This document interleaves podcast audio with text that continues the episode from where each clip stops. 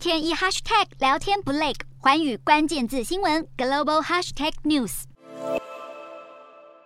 泰国在三十号是指控缅甸侵犯领空，并且袭击了边境少数民族武装团体。随后，泰国军方在泰缅边境出动了两架 F 十六战斗机，向缅甸的军方发出警告。